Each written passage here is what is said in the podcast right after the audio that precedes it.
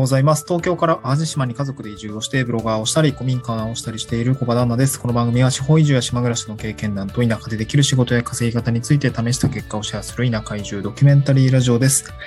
えーおはようございます。日曜日ですね。うんえーっと、まあ、淡路島はね、うんと、まあ、ちょっと天気最近崩れがちだったんですけど、今日は晴れてるのかな。まあ、今日は晴れそうですね。なんか今日ですね、知り合いに、えー、そう、移住し、移住してきて半年なんですけど、まあ、やっとね、知り合いがちらほら出てき、えー、できてきていて、えっと、なんて言うんだろう、バーベキューに誘われました。こう不意にね、バーベキューに誘われることもあります。うん。ありがたいですね。まあ、普通に駐車場とかでね、バーベキューできるような感じなんで、今日ちょっとお邪魔をさせていただいて、まあ、その後ね、妻と子供が帰ってくる。まあ、ちょっとね、えー、何気にこう実家に帰っていて、うん。で、なんかまた、帰ってくるんだけど、またすぐ行くみたいな感じで、ちょっとバタバタしてるんですけど、まあそんな感じでね、えー、まあちょっとあれですね、ここぞとばかりに仕事をしてやろうみたいな感じではありますね。うん。はい。今日のトークテーマなんですけれども、地域おこし協力隊のお話ですね。地域おこし協力隊のお話をしたいなと思います。今日のトークテーマは、地域おこし協力隊も報酬が上がる場合がある、えー報酬の制度解説というような内容でお送りをしていきたいなと思います。えーっと、まあ、家族、まあ、私ずっと言ってるんですけど、あの、これまでブログだったりとか、ツイッターの方でもずっと言ってるんですけど、えーっと、まあ、家族がいて、うん、家族がいる人は、多分あまりリスクを冒せないんじゃないかなと思ってます。まあ、急に会社辞めるとか、えー急に、いや、まあ、急に移住することはないと思うんですけど、なんかまあ、ノリで移住しちゃうみたいな、まあね、ノリも大事なんだけども、まあ、あの、まあ、現状が、を変えたくて移住をしたいとかね、あの、子供の子育てを考えると、まあ、あんまり大きくなる前に移住しておきたいっていう人が結構、あの、私は気持ちはわかります。はい。あの、あの転校とかさ、なんだろう、小学校に上がる前になるべくこう移住はしておきたいよなっていう感覚なんですよね。うんと、その天候とかかわいそうだしね。小学生に上がって、仲のいい友達ができたりとかをして、なんだろう、こう友達と離れ離れになるって結構辛いと思うんですよね。小さい頃って。新しいコミュニティに入っていくにも、やっぱりなかなか難しい。まあ大人でもね、結構しんどかったりもするんで、まあ子供たちはなおさらちょっとね、そういうストレスがあるかなと思って、なるべくこう、保育、えっと、小学校に上がる前ですね、6歳までには移住をしたかったっていうところがあります。まあ結果的には、まあ今子供が2歳と、まあ0歳ですけども、移住して、まあなんだろう、晴れて田舎暮らしというか、こう、なんだろう、のびのびと、のびのびとって、まあ、のびのびね、東京でも別にのびのびしてる人いると思うんだけど、のびのび子育てができる環境に来たというような状況なんですけど、まあ、その時に私が使った制度が、この総務省の地域おこし協力隊制度っていうものなんですけど、まあね、あの一応収入がね、3年間固定をされております。3年間、あのお金をいただきながら、まあ仕事ももらいつつ、そして車とか家とかもね、ある程度こう、まあ移住が伴う形、都心部から、えー、まあ過疎地域というか、あのちょっと元気のないね、地域に行って、まあなんとかしてくださいみたいな感じの制度なんで、えっ、と、家とか車の支給があったりとか、うん、まあ普通に3年間の収入ですよね、が、あもらえると。まあ、いうような、まあ、なかなか家族で移住をするときには、それだけの収入だとね、ちょっと厳しいんだけども、まあ、ないよりはいいよねっていう形で、私はまあ有用な制度かなと思っています。うん、で、現状、えーっと、報酬、あ、報酬ですね。これ国で定められてるんですけど、総務省のあの今要項を見てるんですけど、これはですね、一人当たり予算が決まってます。だいたい470万円ぐらい単位一人当たりに使えるというふうな感じになっていますね。うん。で、うち200万円がですね、活動経費と呼ばれるもので、その残りが270万円が報奨費ですね、になります。活動経費というのは、まあ、あの、活動するための経費ですよね。例えばですけど、なんだろうな、ワークショップをするのに、えー、なんかプロの専門講師の方を呼んで、その方に謝礼を払うお金だったりとか、なんかこう、まあ今、古民家直してるんで、そのなんかこう、材料費っていうんですかね、こう、まあ、機材を買ったりとか、まあ、そういうものの経費に200万円使えます。まあでも200万円丸々使えるわけじゃなくて、まあ実際はそこから、こう車両費、まあリースの車両だったりとか、あと車ですよね、家賃が、あ車じゃないわ、家の家賃が、え実は払われていたりとかね、なんかそういう使い道があったりするんで、なんかこう純粋に個体が使おうと思って使える感じだと、まあちょっと家賃とかの金額にも大きく左右されますが、まあ、多分ですけど、90万ぐらい、まあ、100万、ざっと100万ぐらいかなっていう感じはありますね。うん。まあでも使えないよりはいいよね。うん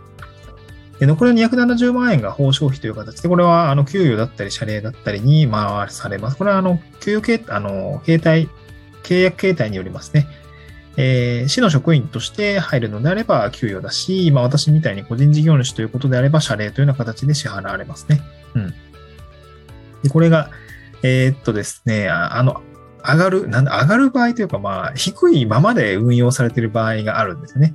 低いままと言ってるのは、以前の制度ではですね、これ単位1人当たり470万円だった、えー、今は470万円なんですけど、これ前は400万円だったんですね。上限が低かったんです。えー、内訳としてはこれ活動費200万円、そして報奨費200万円ですね。これ月額に換算すると16万6千円になります。月額16万6千円の、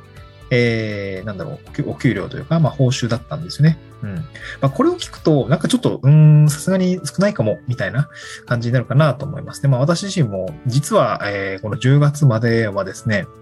えー、この16万6千円の収入でございました。うんまあ、なんで赤字ですよね。普通に家族で暮らしていく分にはまあ普通に赤字なんで、まあ、副業やんなきゃなとかね、まあ副業も、なんだろう、まあ、いろいろありますけど、まあ、いろいろ頑張んなきゃなっていう感じでございました。うん。ただ、えっ、ー、と、これがですね、まあ、制度が変わって、えっと、まあ、最近2年以内だったと思うんですけど、ちょっとそこの、えー、更新日付までは覚えてないんですけど、これ400万から470万円ぐらいまで引き上げられて、470万円になると、まあ、あの、報奨費270万円になっていて、これ月額に換算すると22.5万円になります。22.5万円。あ、なんか20万円以上になってきたぞというような感じですね。これ、こんだけあったら多分ね、一人暮らしで、かつ、めっちゃ田舎で家賃、わかんないけどね、5万とかだったらさ、全然手元に残るお金すごいあると思うんで、あのー、全然生きていけると思います。正直ね、全然生きていけると思います。で、旧制度から新制度に適用してね、あの自治体の方で、あの、報奨費っていうのをま引き上げるような形になります。まあ、運用自体はね、あの、各自治体に任されているので、実はこう400、えー、16万6千円、旧制度に対応した金額のまま運用されているところも、まあまあ、まだまだあるっていう感じですかね。うん。でもまあ、引き上げられる場合もあるっていうですね、まあ今回の話も私がタイムリーにこう、半年間旧制度のような報酬でもらっていて、まあ私もね、えー、これ上がんないんですかみたいな話をずっと言ってたんですけど、入る前から。そう。まあね、私が言ったから上がるわけではないと思うんですけどね、まあその多分もともとそういった計画があったんでしょう、多分。うん。まあ協力隊に入ってくる人材の方のスキルアスキルが、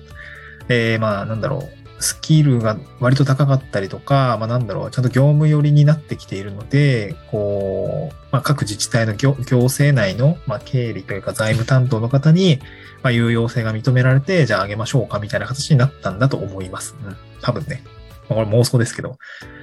なので、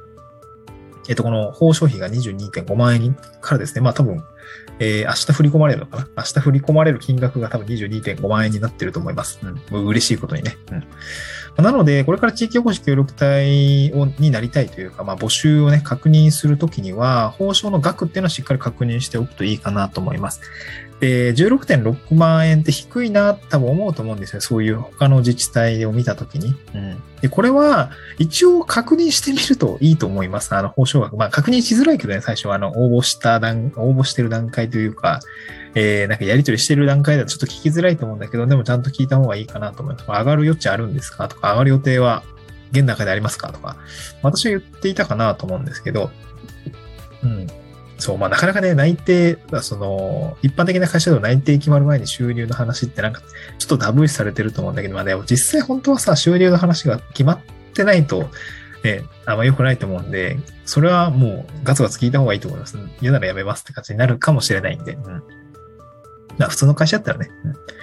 ななので、まあ、行政の方にも聞いてみるといいかなと思います。まあ、ただ、行政はね、その人に言ってなんか変わるわけじゃないので 意向はね、ちゃんと伝えてほしいと思うけど、まあ、なかなかそういうの、えー、財務担当の部門の判断があったりとか、まあ、そういう予算の判断があったりするんで、なかなかね、すぐには変わらないかもしれないけれども、まあね、あの、自分が仮にその、16.6万円で頑張ったとしているのであれば、いや、このと上げてもらわないと困りますねってずっと言っていれば なんとかなるかなと思うんで、そういうのもいいかなと思いますね。はい。はい。今日はですね、その地域おこし協力隊も報酬が上がる場合があるというような形で、こう報酬の制度解説をさせていただきました。まあ、あの、詳しくはですね、あの、合わせて聞きたいの方に総務省のあの、要項ですね。えー、ちょっと A4 で何枚ぐらいだろうな、7枚ぐらいあるんで、ちょっとね、文字多いんですけど、このちゃんと読んでいただくと、まあ、普通にわかるような内容になってるんで、ま、これは、あの、まあ、勉強とか、これから協力隊になる方についてはぜひ読んでおくといいかなと思います。で、まあ、私の場合は報酬上がってもらって嬉しいんですけど、実はうちは、なんだろうな、保育園のお金もね、やっぱ結構かかってくるんですよね。なので、なんかトントンというか、むしろ危ないかもしれないっていう感じですかね。そう、保育園がね、子供やっぱ生まれてさ、二人にもなったし、保育料が結構かさんでくると思うんですよね。うん。だから結構やっぱ、いずれにしても副業とかを頑張らないと、そう、さ、来年でも税金下がるからね、まあ一応ね、やっていくにはやっていくんですけど、まあ、ちょっと直近また多分貯金は目減りしながらこう推移していくのかなという形で、はい、あの収支の方もちょっとチェックしながら、あの、確認したりブログにまとめていきたいなと思います。はい、今日はですね、地域オフィシャル隊のお金の話でございました。興味がある方はですね、あの、ぜひ合わせて、合わせて読みたいじゃないですね。あの、今日、総務省の概要欄、あの総務省の概要の書類をですね、貼っつけておきますので、ぜひ見てみてください。えー、っと、ちょっとね、スタンド FM と Twitter の告知をさせていただくんですけども、まあ今私ですね、スタンド FM という、まああの、ラジオアプリで話しておりますが、こちらフォローしていただけると、まあ私の放送が更新されると通知が飛びますので、まあぜひフォローしていただいたりとか、まあいいねをしていただくと、まあなんかいいねをすると途中からいいね履歴みたいなのが、あ確か見れるようになっていて、まあ途中の方でも、あの、あの、そこから、そこから聞くことはできないのかもしれないけど、あの、あ、これ聞いてたよなって形で、あの、いいねつけておくと、あの、まあ、ブックマークみたいになるんで、あの、ぜひやってみてください。あと、ツイッターの方ですね、スタンド FM の概要欄のリンクもからも飛べますし、チャンネルの方のツイッターのアカウント連携されてますので、そちらを押すと、あの、なんだろう、ツイッターの方に飛んで、えっ、とですね、まあ、あの、内容が見ることができます。主に地域おこし協力隊の話とか、移住ですね、あと、まあ、島暮らし、田舎暮らしの話をメインにしておりますし、まあ、今後もね、あの、仕事作りをしていかないといけないんで、まあ、その辺のなんかゼロから仕事を作る人の動きというかな、何やってんのって感じが、あの、わかるかなと思いますので、なんか興味がある方はぜひフォローしてみてください。はい、また次回の収録でお会いしましょう。バイバーイ。